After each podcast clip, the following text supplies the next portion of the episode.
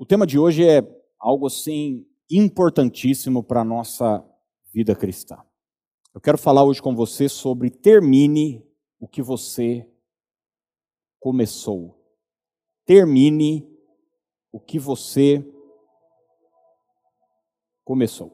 Uma das maiores armas de Satanás certamente tem sido a desistência, tem sido é, essa, essa ideia de, de imprimir na mente e no caráter de muita gente essa coisa de deixar seus atos, suas atitudes pela, pela metade, pelo caminho.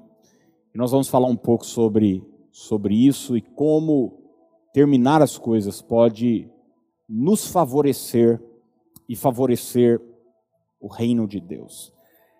O texto que eu quero usar como base é o de Daniel, capítulo 12, verso 13, que diz o seguinte: Tu, porém, segue o teu caminho até o fim, pois descansarás e ao fim dos dias te levantarás para receber a tua herança. Mais uma vez, tu, porém, segue o teu caminho até o fim. Pois descansarás e ao fim dos dias te levantarás para receber a tua herança. Gente, existe uma frase muito, mas muito verdadeira, que infelizmente muitos irmãos, muitas pessoas têm usado ela não como uma verdade na sua vida, mas como uma desculpa na sua vida. É algo bom, é algo real, é algo existente, mas que eu penso e tenho percebido é, no transcorrer dos anos, em especial nesses últimos anos, que muitas pessoas têm se utilizado desse recurso, desse artifício, como uma desculpa bastante esfarrapada para deixar muitas coisas que elas deveriam estar fazendo, deveriam estar firmes é, pelo caminho. E a frase é: um novo ciclo começou. Eu já falei muitas vezes essa frase. E eu quero deixar claro para você que eu creio nisso. Eu creio que a vida é cíclica. Salomão diz em Eclesiastes que existe tempo para todas as coisas. Você vai ver a história de Moisés, por exemplo, como só um exemplo, ela é dividida em três ciclos de 40 anos. O próprio ministério de Jesus vai exigir dele é, momentos, ciclos, é, para que as coisas aconteçam. Eu olho para a minha vida e vejo isso claramente também. Eu não estou dizendo que não exista, pelo contrário, existe. Mas eu tenho visto muita gente interromper processos na sua vida se usando desse artifício, se usando desse recurso, falando, não, eu estou vivendo um novo ciclo. Só para você ter uma ideia, eu já vi pessoas usarem essa frase como um argumento para se divorciarem. Imagina, imagina você a que ponto isso pode chegar na vida de uma pessoa. E muitas etapas vão sendo vão sendo puladas na nossa vida, muitos processos vão sendo interrompidos com esse com essa artimanha de falarmos, não, eu estou vivendo um novo ciclo. Como eu estou dizendo para você, isso existe, isso é real, mas não é possível que uma pessoa esteja vivendo um novo ciclo a cada três meses. Não é possível que uma pessoa sempre esteja recomeçando recomeçando. Existe um desafio para nós, os cristãos, de terminarmos aquilo que nós começamos, porque, vamos ser honestos, gente, começar as coisas é maravilhoso. Iniciar, dar um pontapé inicial em qualquer coisa é muito gostoso, é satisfatório. A gente tem o apoio dos amigos. Eu me lembro quando nós nos mudamos para cá, isso é só um exemplo. É, nossa, o primeiro culto aqui estava lotado, gente saindo pelo ladrão. Foi um sábado à noite. Veio ônibus de fora, veio amigos, pastores, só de pastor, eu me lembro, tinha 28 pastores é, aqui na inauguração do nosso templo e tal, e nós éramos um grupo bastante re, reduzido. No dia seguinte, tinha na inauguração umas 400 pessoas, no domingo seguinte, isso foi no sábado à noite, tinha 30.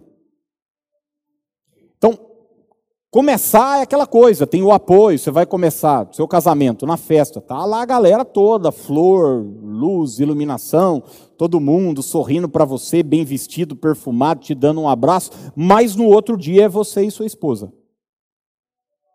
E começou um ciclo. Começou um tempo novo. Você entra numa faculdade, por exemplo, é legal, vestibular, bicho, raspou a cabeça, tal, chapéu de palha, aquela coisa toda que a gente já conhece, semáforo pedindo dinheiro, e tal, ai, que legal, que gostoso. Começou. Mas o maior desafio não é começar. O maior desafio é terminar, concluir. Isso na sua vida profissional, isso no ministério, isso na sua caminhada cristã, isso no seu casamento. Um atleta, ele não é reconhecido por como ele começa uma prova, mas um atleta é premiado pela maneira como ele termina, conclui, perdão, a prova. Eu quero hoje deixar essa recomendação essa instrução de Deus para mim e para você. Termine aquilo que você começou. Eu estou no meio da minha, da minha, da minha vida, né? É, pô, legal, estou vivendo um momento gostoso, maravilhoso, mas não acabou. Tem anos e anos pela frente. Talvez você também esteja vivendo um momento da sua vida onde continua diante de você o desafio de terminar, de concluir.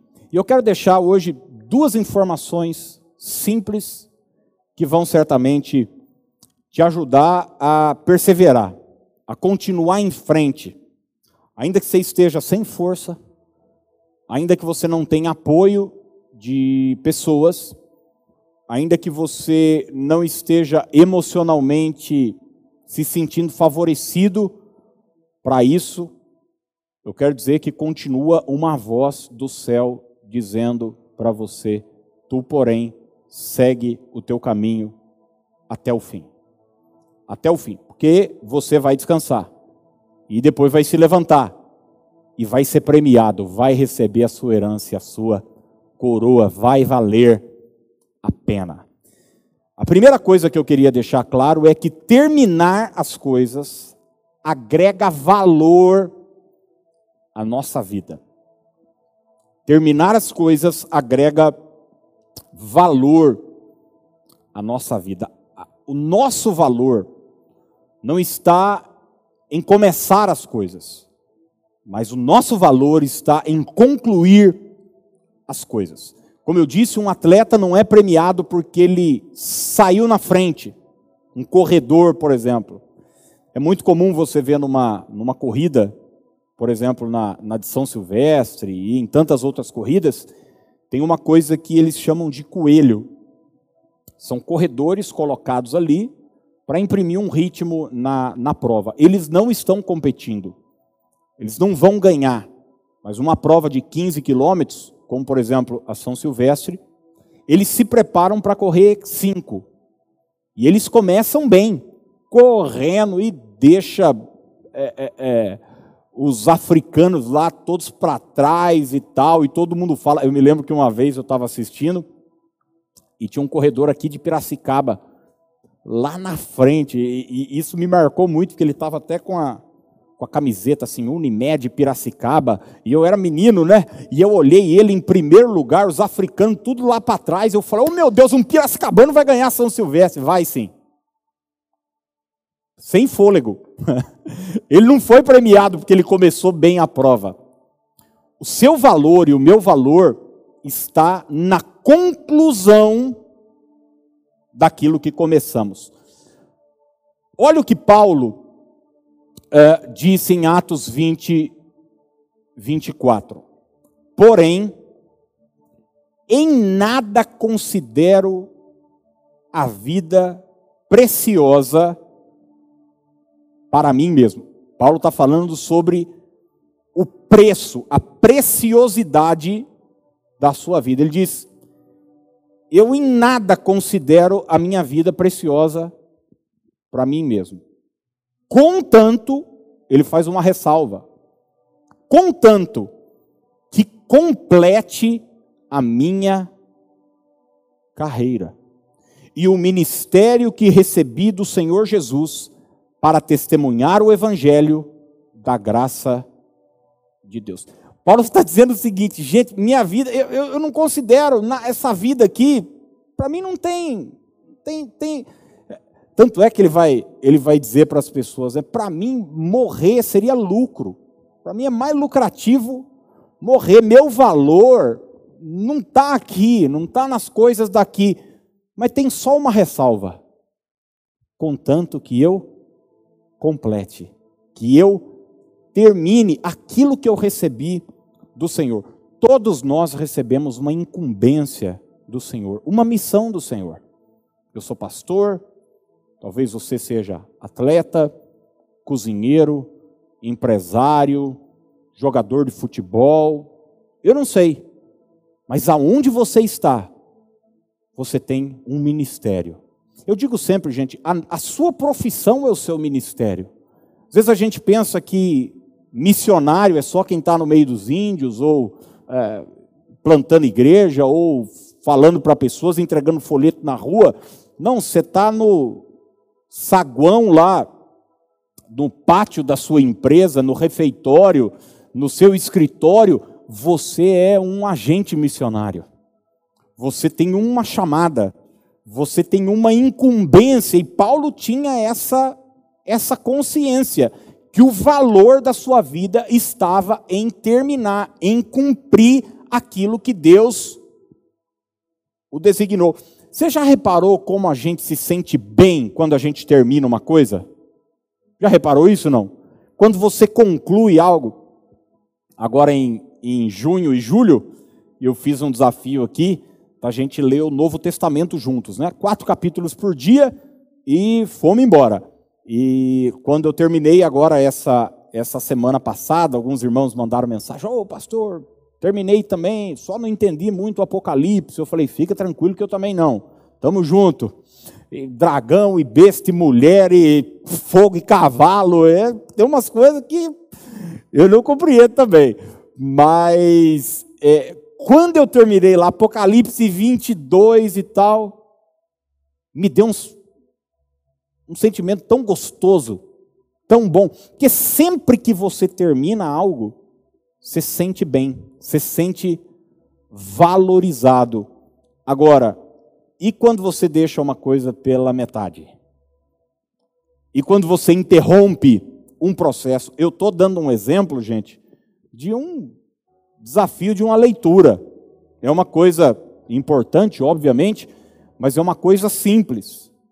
Mas estou dizendo, imagine um estudante indo na secretaria da faculdade para pegar o seu diploma que ficou pronto depois da colação de grau. Qual é o sentimento desse estudante? Quatro anos e meio depois, cinco anos depois. Alegria, satisfação, orgulho, diploma na mão, já pensando, vou passar numa loja de, de quadros, né, de moldura, vou mandar fazer uma moldura bonita, vou pendurar no meu futuro escritório que eu estou vendo para abrir, vai ser um consultório, se for psicólogo, dentista, sei lá, advogado, e você já imagina ali uma mesa, colocar aquela sensação boa.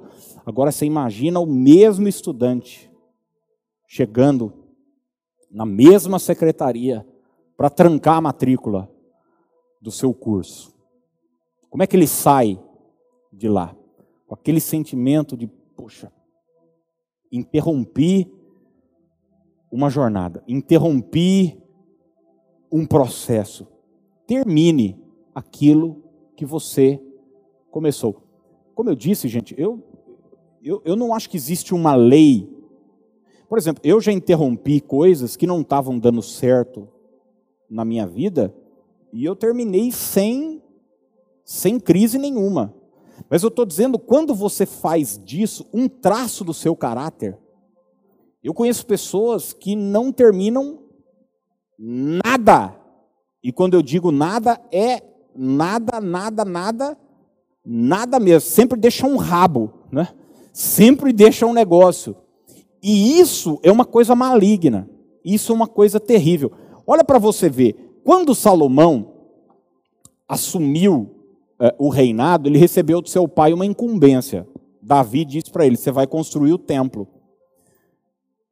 E a Bíblia diz em 2 Crônicas 2:1 o seguinte: Resolveu Salomão edificar a casa ao nome do Senhor, como também casa para o seu reino.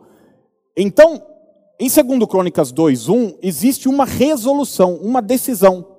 Salomão é jovem, é moço, está começando o reinado, ele diz: Vou começar a construir a casa de Deus. Olha que gostoso, gente hein? Iniciar uma obra, iniciar uma reforma. Poxa, que gostoso e tal. Vamos começar. Segundo Crônicas 3:1. Começou Salomão a edificar a casa do Senhor em Jerusalém, no Monte Moriá, onde o Senhor aparecera a Davi, seu pai, lugar que Davi tinha designado na ira de Ornã, o Jebuseu. Primeiro ele toma uma decisão, depois ele de fato, começa a obra. Agora, o maior desafio não é tomar a decisão de construir e não é começar a construção. Qual é o maior desafio? Ô, gente, reformar um banheiro não é fácil. Você, quem mexe com, com obra, com construção, às vezes as pessoas perguntam para mim, pastor, você indica alguém numa área X ou Y para fazer alguma coisa, um reparo? Gente, dá um medo de indicar, né? porque não é fácil, não é simples. Você indica uma pessoa agora, nós estamos falando de uma obra assim, ó. Você imagina construir aquele templo em Jerusalém há milhares de anos atrás. Segundo Crônicas 5, 1 diz: Assim se acabou toda a obra que fez o rei Salomão para a casa do Senhor. Acabou, acabou. Ele resolveu, ele começou e ele e ele terminou. Ele não deixou a obra pela metade, ele não falou, ah, tive problema com os pedreiros e tal, o pessoal da. Os eletricistas, não tinha não, viu gente? Só um exemplo. os eletricistas não apareceram, o pessoal. Nossa, os marceneiros me deram dor de cabeça. Então ficou faltando aqui uns reparos. Não, ele concluiu. Ele foi até o final com aquilo que ele começou. Por que, que nós olhamos Salomão valorizando Salomão hoje? Por que, que a gente. Por quê? Porque terminar as coisas agrega valor. Imagina Salomão ficasse marcado na história como um homem que começou a construção da casa de Deus e não terminou. Largou para metade. E ficasse lá o templo é, no meio. No meio. Sabe? Os muros no meio, tudo, faltando pia, faltando a cortina do Santo dos Santos. Não, cara, ele começou e ele concluiu. Você é o tipo de pessoa que vai até o fim com aquilo que começa? Hoje pela manhã, é, eu citei a paciência de Jó como um modelo para nós. E a paciência que a Bíblia mostra de Jó não é uma um temperamento pacato de alguém subserviente que aguenta tudo. Não, não está falando disso. A paciência que Tiago fala de Jó é a constância no seu caráter, é a permanência, é o fato de Jó, muitas vezes, sem entender, sem compreender, doendo na alma, doendo no corpo, ele permanecer. E Tiago vai dizer: Você viu que fim Jó teve? Por causa da sua paciência. Deus mudou a sorte de Jó. Eu penso que muitos de nós estamos com a precipitação, com a desistência, interrompendo coisas lindas que Deus está para fazer na nossa vida. Às vezes você está pensando, poxa, eu preciso de algo novo, eu preciso de, de alguma coisa nova e tal para minha vida romper, ou financeiramente, ou ministerialmente. E muitas vezes o que Deus está dizendo para você é o seguinte: não, você só precisa continuar fazendo o que você está fazendo. Você só precisa se manter firme, se manter firme, se manter firmado, sabe? Estender as suas raízes porque quando essa árvore começar a crescer, ela vai crescer de uma maneira extraordinária, ela vai produzir muito fruto. Eu já contei aqui a história do, do bambu chinês. Eu não vou me estender nessa história, mas procure depois, dê um Google, bambu chinês. E você vai ver que é um bambu que nos primeiros anos ele não cresce um centímetro um centímetro. Mas quando ele começa, ele só cresce para baixo. Quer dizer, ele não cresce. Ele só cresce para baixo. Seu crescimento é invisível. Ninguém está vendo, mas ele está criando raiz. E quando ele começa a crescer, é uma coisa avassaladora. É uma coisa sem proporção. E eu penso que muitas estações na vida da gente, nós não estamos vendo resultado e é nessa hora que a tentação da desistência vem, porque Deus está fincando as nossas raízes emocionais, espirituais, de fé, de caráter, mas não é hora de desistir. Segundo Timóteo 4, 6 e 7, Paulo diz: Quanto a mim, estou sendo já oferecido por libação e o tempo da minha partida é chegado. Paulo está no final dos seus dias. Ele diz: Combati o bom combate, guarde essa frase, por favor. Completei a carreira. Completei a carreira. E eu terminei a minha carreira e eu guardei a fé. É terminar a vida com aquele sentimento de dever cumprido. Cara, eu não deixei as coisas pela metade. Deus me deu uma missão. Qual é a sua missão? Talvez sua missão seja ser mãe, dona de casa, pequeno empresário, um, um pastor. Eu não sei qual é a sua missão, um missionário, um evangelista. Talvez a sua missão de vida seja cuidar de um grupo pequeno de pessoas, qual é a sua missão? O que é que Deus confiou a você? Seja fiel a isso que Deus colocou na sua mão e complete a sua carreira. A tentação de desistir vai vir, e eu te garanto, ela vai vir, e ela vai continuar vindo. A tentação de dizer, não, um novo ciclo começa. Um novo ciclo pode começar. Sabe quando? Quando eu terminar o ciclo antigo. Eu preciso saber fechar, interromper as etapas da vida para começar um tempo novo. Então, reafirmando esse primeiro ponto, terminar as coisas agrega valor à nossa vida. Eu sei de muita gente que se sente um lixo, um lixo mesmo, emocionalmente, porque não termina nada que, que começa. Isso é terrível. Isso é terrível. E o remédio, sabe qual é? É só começar a terminar. Qualquer coisa. Te deram algo simples para fazer, termine. Isso tem a ver, gente, até com começar a leitura de um livro. Tem um monte, tem um, tem um monte de livro na estante lá, tudo pela metade. Tem um monte de, de projetos lá, tudo pela metade. Não. Termine aquilo que você começou. Isso vai passar a imprimir valor em você e no seu caráter. E em segundo e último lugar, são só essas duas coisas que eu quero deixar para você hoje, é que terminar as coisas glorifica a Deus. Terminar as coisas glorifica a Deus. É, ser, ter iniciativa, né?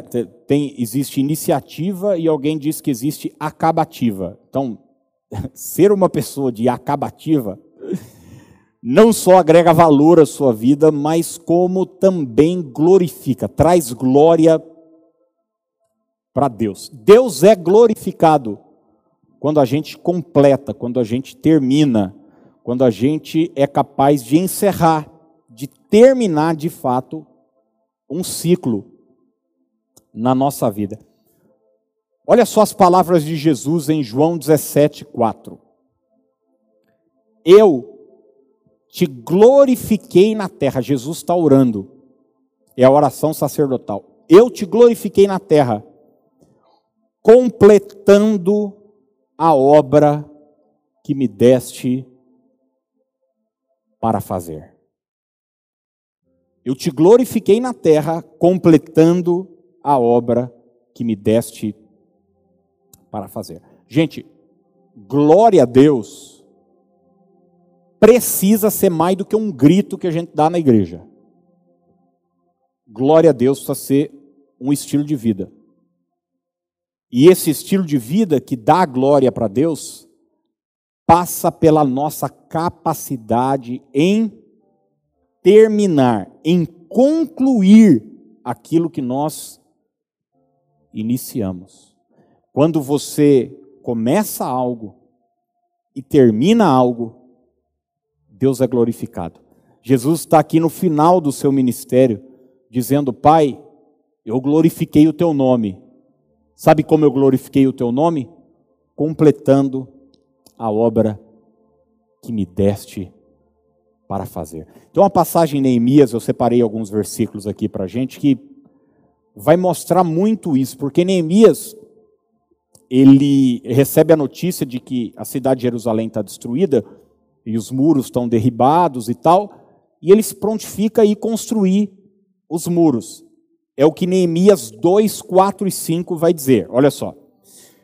Disse-me o rei: Que me pedes agora? Então orei ao Deus dos céus e disse ao rei: Se é do agrado do rei, e se o teu servo acha mercê em tua presença, peço-te que me envies ajudar a cidade do sepulcro de meus pais, para que eu a reedifique. Então aqui é o, é o start de tudo.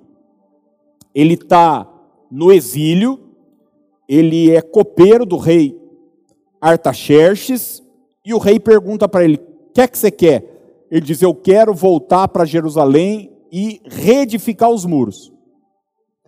Gente, as lições de liderança que existe no livro de Neemias é espetacular logística, preparação, manda espias para ver como é que está a terra, prepara a equipe, divide por tribo, espada na mão, a pá na outra. É, é espetacular. Ignorar os críticos, coisa mais linda do mundo.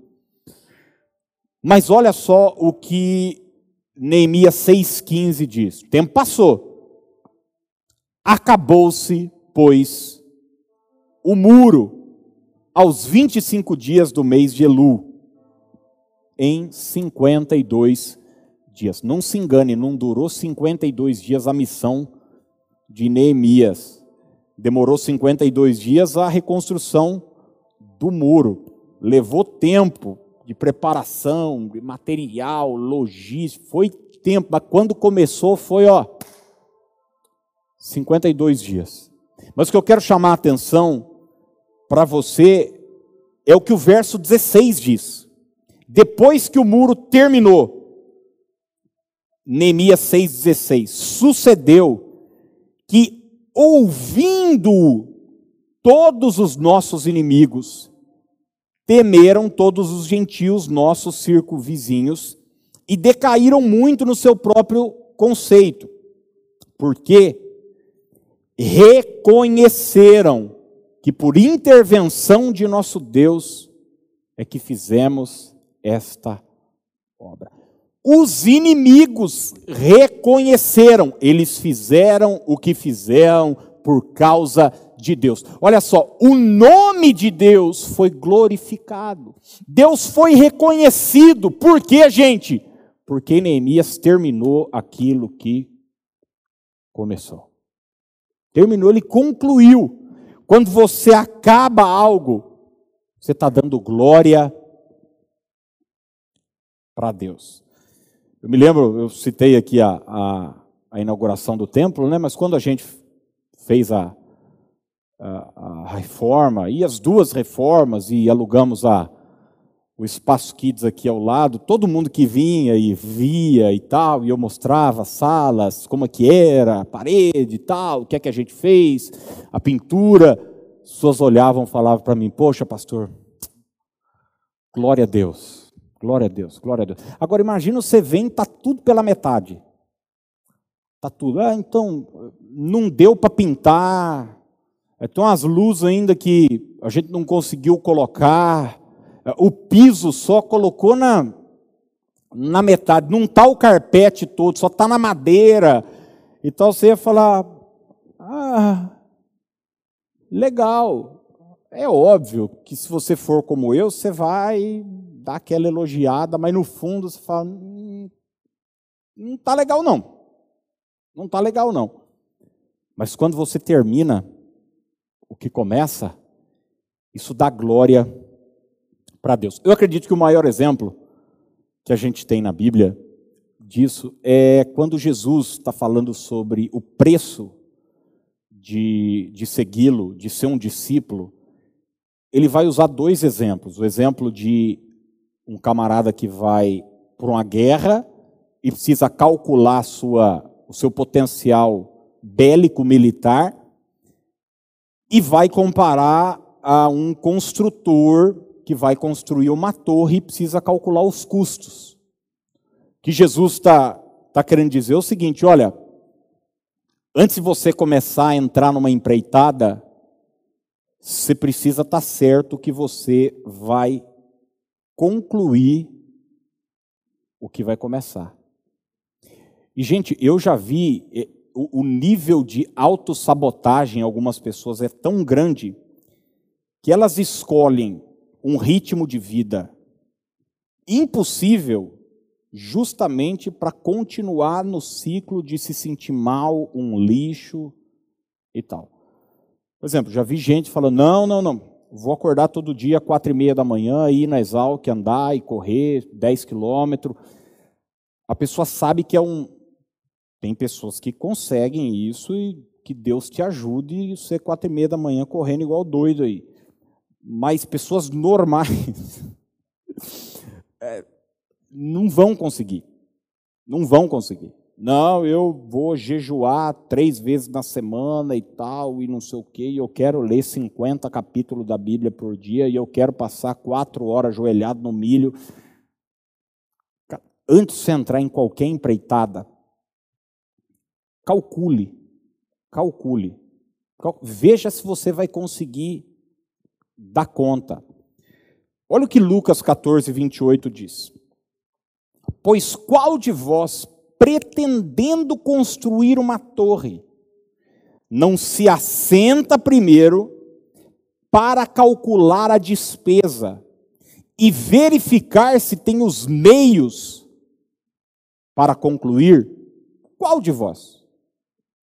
Vai construir uma torre, vai fazer uma obra grande. Você precisa se assentar antes e verificar se você tem as condições, os meios para concluir. Só um parênteses aqui, eu me lembro que a, ano passado nos ofereceram uma, um imóvel aqui, uma propriedade maravilhosa aqui na cidade, grande estacionamento, ia ficar um templo assim para 1.200 pessoas, um auditório para 300, com sala, estacionamento para 300 carros e tal. Estava um valor lá e a gente negociando, íamos investir uma grana violenta no lugar. E assim, eu estava muito empolgado, muito empolgado, óbvio, todo mundo quer crescer, todo mundo quer avançar. Mas a gente sentou para fazer a conta. E daí, quando a gente sentou para fazer a conta, a gente viu que não tinha os meios para entrar naquela obra. Jesus continua. Para não suceder que, tendo lançado os alicerces, e não a podendo acabar, todos os que a virem zombem dele, dizendo: Este homem começou a construir e não pôde acabar. Ô, gente, do mesmo jeito que terminar uma coisa vai trazer glória para Deus, você deixar ela para metade vai trazer zombaria. E não adianta reclamar, poxa, estão falando de mim. É bíblico, vão falar. Vão falar. Então, antes de você entrar em qualquer empreitada, pô, vai fazer uma faculdade, cinco anos, vai fazer um curso, vai se casar, vai ser discípulo de Jesus, vai entrar para o ministério, qualquer jornada que você for imprimir, calcule antes. Eu tenho condições emocionais, eu tenho condições familiares, físicas, financeiras, espirituais. Quanto isso vai me custar?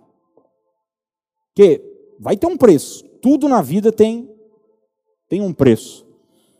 Se você deixar pela metade, isso vai trazer zombaria. Mas se você concluir, isso vai trazer glória para o nome de Deus. Conheço tantos colegas, pastores, que começaram tão bem no ministério, mas terminaram, terminaram mal. Isso é, isso é tão triste, porque isso traz zombaria. Isso traz zombaria. Mas olha como Jesus termina a sua vida.